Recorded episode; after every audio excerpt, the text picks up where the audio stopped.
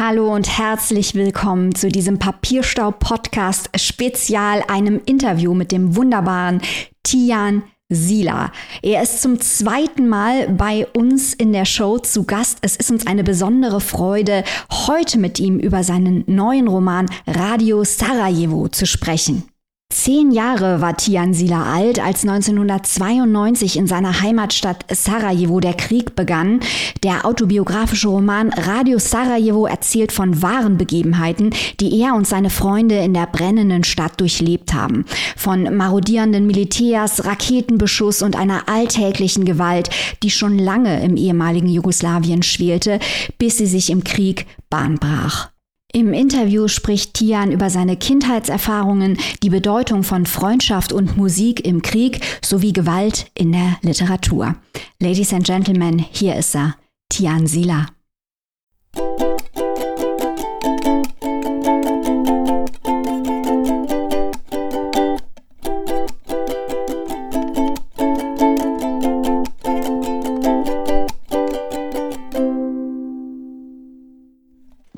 Jugoslawienkrieg ist ja gar nicht so einfach zu erklären. Und durch die Geschichte und die vielen kleinen Verästelungen zwischen den Charakteren versteht man sehr gut, was dahinter steckt. Aber ich mache mir jetzt einen schmalen Fuß, damit ich in meiner Rezension nicht erklären muss, worum es im Jugoslawienkrieg ging. Und frage dich mal, wie würdest du ganz kurz erklären, worum es eigentlich im Jugoslawienkrieg ging? Im Jugoslawienkrieg ging es hauptsächlich, würde ich sagen, um Verzweiflung. Wenn man verstehen will, was seinen Ausbruch begünstigt hat, muss man, glaube ich, zwei Sachen bedenken. Einerseits gab es in Jugoslawien, was ja ein multikultureller Staat war, ähm, schon immer sehr starken Nationalismus, sehr starke nationalistische Strömungen innerhalb der einzelnen Ethnien, die da gelebt haben. Und äh, dieser Nationalismus war nie ganz weg. Manchmal war er stärker, manchmal war er schwächer. Und in den späten 80ern und den frühen 90er Jahren erlitt Jugoslawien eine gigantische Finanzkrise. Ähm, die Hyperinflation sorgte tatsächlich teilweise dafür, dass man sich von einem Monatsgehalt nicht mal einen Liter Milch kaufen kann. Und in dieser Zeit explodierten natürlich die Wahlwerte der Nationalisten. Die Nationalisten sagten sehr früh, wir möchten diesen multikulturellen Staat nicht mehr. Wir möchten viel mehr äh, Separation, jeder für sich. Was natürlich in einem Land wie Bosnien, wo fast 40 Prozent der Bevölkerung in multikulturellen Mischehen lebten, wie meine Familie auch eine war, ziemlich schwierig war und dann eben zu diesem Krieg führte, der sowohl Bürgerkrieg war, wie auch der Krieg zwischen zwei verschiedenen Ländern. Ein sehr komplexer Krieg und es ist sehr, sehr schwierig, ihn zu erklären. Was mich erschreckt hat in dem Buch war die Gewalt. Also ich meine, es ist selbstverständlich, dass in einem Krieg Gewalt stattfindet. Aber ich habe hier gelernt, dass diese Gewalt schon viel früher in der Gesellschaft vorhanden war, äh, als eine, eine unterschwellige Strömung, als eine Gewalt, die auch zwischen Erwachsenen und Kindern stattfindet, äh, die zu tun hat mit den Ethnien, mit der Religion, mit der Klasse. Hier haben wir es nun mit Kinderprotagonisten zu tun in dem Buch. Welche Rolle spielt die Gewalt der Erwachsenen für die Kinder in deinem Roman? Eine ganz zentrale. Ich habe auch versucht zu zeigen, dass die Gewalt, mit der wir alle aufgewachsen sind, weil wir tatsächlich, ich würde sagen, zu 95 Prozent mit Gewalt erzogen wurden. Damals in Jugoslawien galt äh, physische Gewalt gegen Kinder als so ein ganz wichtiges erzieherisches Mittel und wer sein Kind äh, nicht schlug, der verhätschelte es, der schadete dem Kind langfristig. Und irgendwie war diese allgegenwärtige Gewalt, die Prügeleien auf offener Straße, die Ausschreitungen nach Fußballspielen, diese totale Enthemmung und Gewaltbereitschaft, die damals in Jugoslawien geherrscht hat, so eine ja, es war ein Vorbote des Kriegs oder es deutete zumindest auf einen gewissen Appetit hin, auf einen Blutdurst, den es damals äh, in der Bevölkerung gab. Nicht in der gesamten Bevölkerung, aber ich sage mal, dass die Durchlässigkeit bei allen deutlich höher war, einfach weil alle mit Gewalt erzogen wurden oder später selbst mit Gewalt äh, selbst ihre Kinder erzogen. Genau. Und das ist auch heute ein großes Thema innerhalb der bosnischen Literatur zum Beispiel. Äh, es gibt den bosnischen Autor Alexander Hemon, der schreibt auf Englisch, der lebt in Amerika. Und von ihm gibt es äh, eine ganz tolle Erzählung namens äh, Das gehört dir nicht, this, this doesn't belong to you, wo er beschreibt, wie als Kind von einem Nachbarn geschlagen wird, der ihn dabei erwischt, dass er mit Kreide an eine Wand schreibt. Und der Nachbar sieht das als Vandalismus und scheuert ihm ein und sagt, das gehört dir nicht. Und ähm, wenn so bosnische Autoren aufeinandertreffen, wir reden oft tatsächlich über die Zeit damals, die 80er, die Gewalt, die viele von uns durch die eigenen Eltern, aber auch durch die anderen Erwachsenen erlebt haben, dass das heute so nicht mehr üblich ist, dass unsere Generation zum Glück so ein bisschen diese Wende hin zur gewaltfreien Erziehung geschafft hat. Aber es ist ein Thema für uns, ja. Die Kinder im Buch, Tian, Rafik, Seat. Ich behandle jetzt mal den Buch äh, Tian als äh, nicht identisch mit dir. Äh, die leben ja eigentlich so ein bisschen ihr eigenes Leben fernab der Erwachsenen, weil diese so stark mit dem Krieg und ihrem eigenen Schicksal beschäftigt sind. Das ist ja auch ganz stark ein Buch über die Freundschaft. Die leben da in dieser, dieser Raya, äh, dieser Zusammenschluss von Kindern. Eigentlich hätten die ja auch auf ihrer, aufgrund ihrer unterschiedlichen Herkunft genug Gründe, sich genauso zu hassen wie die Erwachsenen. Warum sind die Kinder klüger als die Erwachsenen in dem Buch? Die Kinder, glaube ich, haben den Vorteil, dass sie noch nicht über diese Erwachsenenschwelle getreten sind, wo auf einmal Politik genauso viel oder politische Rhetorik genauso viel Wert hat wie die eigenen Gefühle für andere. Und Kinder in Sarajevo, die in diesen Plattenbausiedlungen aufgewachsen sind wie ich, die waren wirklich von, vom Kindergarten an zusammen, dann über die Grundschule und sie trennten sich voneinander erst so als Volljährige, wenn es an weiterführende Schulen oder an Universitäten ging, blieben aber dann weiterhin Nachbarn und verbrachten jeden Tag miteinander. Also dieses, dieser Freundschaftsethos ist bis heute etwas ganz Wichtiges in Bosnien. Und ich würde sagen, so wie ich Bosnien damals im Krieg erlebt habe, wir Kinder hatten tatsächlich schnell niemanden außer einander, weil unsere Eltern wirklich mit dem Krieg beschäftigt waren mit dem Überleben. Entweder waren die Väter in der Armee oder die Mütter suchten die Schwarzmärkte nach Essen ab. Wir waren wirklich zum Teil vollkommen alleine in diesem Inferno und bildeten für uns so kleine Ersatzfamilien. Da war man schnell bereit, dann über bestimmte Unterschiede, was so Herkunft oder Ethnie oder Klasse anging, darüber hinwegzusehen, einfach weil das Zusammensein so wichtig war. Eine wichtige Rolle, verrät schon der Titel des Buches, spielt das Radio. Die Batterien werden konstant in dem Buch äh, gesucht, äh, entweder Batterien oder ein Radio selbst. Da sah ich auch direkt die Verbindung zu deinem vorherigen Buch Krach, wo Musik ja auch ganz zentral eine Rolle spielt. Äh, welche Rolle spielt die Musik für den Protagonisten in deinem Buch? Musik ist hier ganz einfach gesagt, es ist eine Flucht vor dem Krieg, vor dieser Umgebung, die der Krieg schafft. Vor allem westliche Musik natürlich, die auch äh, für die Leute, die damals diesen Zusammenbruch des Kommunismus, diese Tristesse erlebt haben, so ähm, den Weg in eine vermeintliche Idylle wie des äh, reichen Westens, wo so tolle Rock'n'Roll-Musik herkommt und äh, wo das Leben aufregend ist und es tolle Konzerte gibt. Es ist Eskapismus und es ist aber auch so eine Droge, die das Überleben ermöglicht. Und es gab keinen Strom damals in Sarajevo, keine Möglichkeit, ähm, Musik zu hören. Ich erinnere mich, dass später im dritten Kriegsjahr gab es ab und zu so Stromrationierungen, dass es um drei Uhr morgens von drei bis fünf Mal ein bisschen Strom gab, damit die Leute sowas wie Wäsche waschen oder Staubsaugen machen können. Und ich weiß, dass ich zum ersten Mal aufgeweckt wurde, weil auf einmal die Kassette die in meinem Kassettenspieler war und das war Metallica Battery, auf einmal so leiernd losging nach ein paar Jahren. So, und das hat mich um zwei Uhr morgens aufgeweckt. Da gab es zum ersten Mal seit Monaten und Monaten wieder Strom.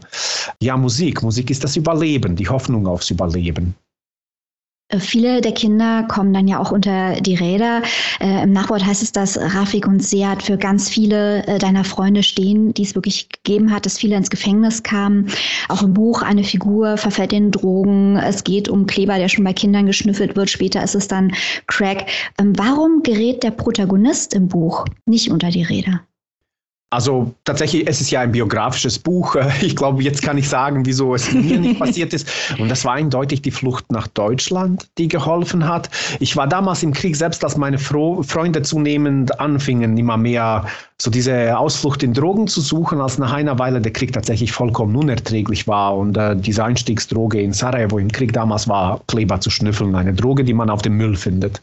Und ich hielt mich da zurück, weil ich, glaube ich, von meiner Natur aus auch so ein bisschen schüchtern war und äh, ein sehr vorsichtiges Kind. Ähm, aber früher oder später wäre ich dem wahrscheinlich auch ein, anheimgefallen. Es hat die Mehrheit meiner Freunde damals im Freundeskreis betroffen. Die wenigsten konnten dem entkommen.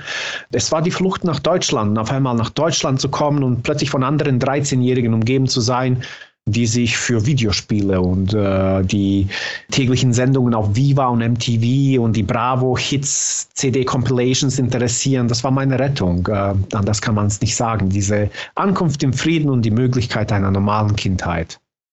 Ich behandle den Protagonisten immer separat, weil ich nicht möchte, ja, ja. dass einer um die Ecke kommt und sagt, das ist ja gar kein Roman. Und ich will ja, dass du die ganzen Preise für Romane erhältst. Deswegen ist das für mich ein Protagonist. Ich ja, ziehe das jetzt durch.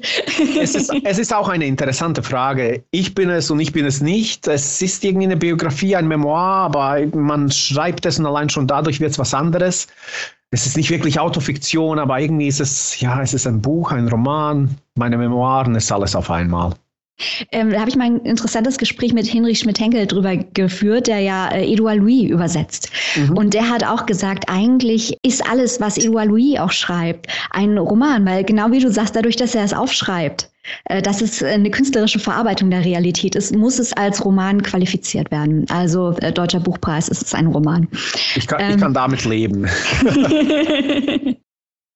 Am Ende des Buches heißt es, dass äh, Krieg für die, die dabei waren, nicht vorbeigeht. Also sowohl für die Menschen, die geflohen sind, als auch für die, die geblieben sind.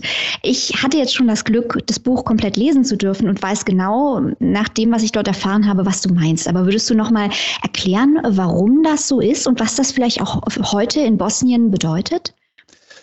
Also warum das so ist, das ist das Komische am Krieg. Einerseits äh, befindet sich die Menschheit ständig im Krieg, also einfach so oft wie Kriege vorkommen, wir sehen es ja auch aktuell in der Ukraine, würde man meinen, die Menschheit ist vor allem für den Krieg geschaffen und äh, auf Erden da, um einander umzubringen. Und zugleich, wenn man Menschen kennt, die den Krieg überleben, egal ob als Soldaten oder als Zivilisten in 99,9 Prozent der Fälle vernichtet der Krieg diese Menschen psychisch vollkommen. Und das betrifft zum Beispiel meine Eltern. Meine Mutter ist äh, kurz nach dem Krieg schwer psychisch erkrankt, eindeutig an den Folgen des Krieges. Mein Vater blieb auch nicht verschont. Ähm, und äh, so geht es den Eltern meiner Freunde in Bosnien auch. Ähm, ja, diese Erfahrung, was es bedeutet, auf einmal zu erkennen, welche mörderische Energie in Menschen steckt, welcher Bluetooth da ist, wie weit Menschen bereit sind zu gehen, wenn es darum geht, einander zu töten.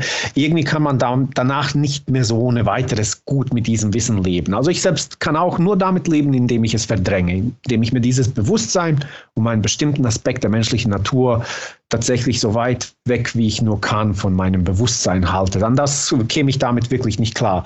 Und was das heute in Bosnien bedeutet, nun ja, Bosnien ist das Land, aus dem sich zum Beispiel die allermeisten Freiwilligen für diese ISIS-Terrorgruppe aus Europa gemeldet haben. Und das ist eindeutig ein Erbe des Krieges, ein Erbe dieser naja, wie soll man sagen, dieser, dieses Hasses und der Traumata, die in den Familien geblieben sind, wie so, naja, wie Granatensplitter, könnte man sagen, im Hirn. Irgendwas vom Krieg bleibt, bleibt einfach im Menschen drin, wenn er ihn erlebt hat, wie, wie Krebs, so eine Art emotionaler Krebs, könnte man sagen. Das Land Bosnien hat sich davon bis heute nicht erholt. Ich glaube, es hat auf der europäischen Korruptionsskala äh, besitzt es den ersten Platz. Es ist ein hochgradig korruptes Land, unregierbar, weil es nach dem Dayton-Abkommen gewissermaßen in so zwei Hälften geteilt wurde, die ethnisch definiert sind und sich tödlich feindselig gesonnen sind. Also man man kann sich nicht vorstellen, wie, die, wie dysfunktional dieses Land ist. Und es ist auch dysfunktional, weil es eben nicht aus einem bloßen politischen Zwist herausgetrennt ist, sondern weil die Menschen dort einander getötet haben, weil es Völkermord gab, weil es diesen Krieg gab, dieses Inferno. Ja, der Krieg, das, ich krieg's nicht besser erklärt. Es ist einerseits äh, das Urmenschlichste und es ist für den Menschen das Schlimmste, was es gibt. Nun hast du in diesem Buch den Fokus gelegt, was es bedeutet, ein Kind im Krieg zu sein. Ich habe noch nie ein solches Buch gelesen, das so eindringlich war und auch diese Kinderperspektive so überzeugend großartig umgesetzt hat. Aber nun fehlt hier ja eigentlich der zweite Teil, der immer ein wenig angedeutet wird, nämlich wie es weitergeht. Also wir haben zwar am Ende des Buches äh, die Flucht nach Deutschland, aber das ist ja eigentlich nicht der Fokus des Textes, würde ich mal sagen. Nee. Wirst du einen zweiten Teil schreiben? Ich möchte es auf jeden Fall. Also dieser zweite Teil, das ist in meinem Kopf, äh, der Arbeitstitel ist mein Buch über Deutschland, dann über die 90er Jahre in den Flüchtlingsunterkünften, natürlich auch über meine Jahre, als ich mich selbst mit PTSD herumschlagen musste, also mit wirklich posttraumatischer Belastungsstörung, die deute ich auch jetzt schon in Radio Sarajevo an, aber das ging in meinem Fall wirklich hin zum Schlafwandeln, nächtliche Albträume, Verhaltensstörungen. Ich habe fast zwei Jahre gebraucht, bis ich bereit war, offene Plätze wie zum Beispiel den Paradeplatz in Mannheim zu betreten, weil ich so Angst vor Scharfschützenfeuer selbst wie in diesem Frieden hatte. Äh, Monate, Monate, Monate lang ging ich immer nur entlang von Wänden, weil so, so lernt man im Krieg zu laufen, immer mit einer Schulter an einer schutzgebenden Wand in Feuerrichtung, also in Richtung der Front. Das sind Instinkte, die man sich angewöhnt. Und dann gibt es andere Sachen, die kriegt man gar nicht so für sich selbst von irgendwoher hergeleitet, einfach so Störungen, die drin sind, weil man als kind, als kind das erlebt hat. Genau das würde ich behandeln, aber auch all das Schöne, was mir passiert ist. Also Deutschland war ja durchaus auch meine Rettung, wie ich schon vorhin gesagt habe, das neue Leben, das ich begonnen habe. Und äh, ja, das möchte ich auf jeden Fall noch schreiben. Auch dann natürlich die ähm, Auflösung meiner Familie, die Erkrankung meiner Eltern. Das war ein wesentlicher Teil dieser, dieser Biografie. Und das war einfach zu viel, um in Radio Sarajevo untergebracht zu werden. Es, äh, also ein Buch verträgt meiner Meinung nach nicht zwei solche Schwerpunkte. Also einer, und das ist Krieg, der ist schwer genug. Und ähm, dieses andere Buch möchte ich, muss ich vielleicht noch schreiben, ja. Super, ich sag dir tausend Dank. Das war sehr interessant. Vielen Dank für die Antworten. Ja, ich, ich habe zu danken. Dankeschön.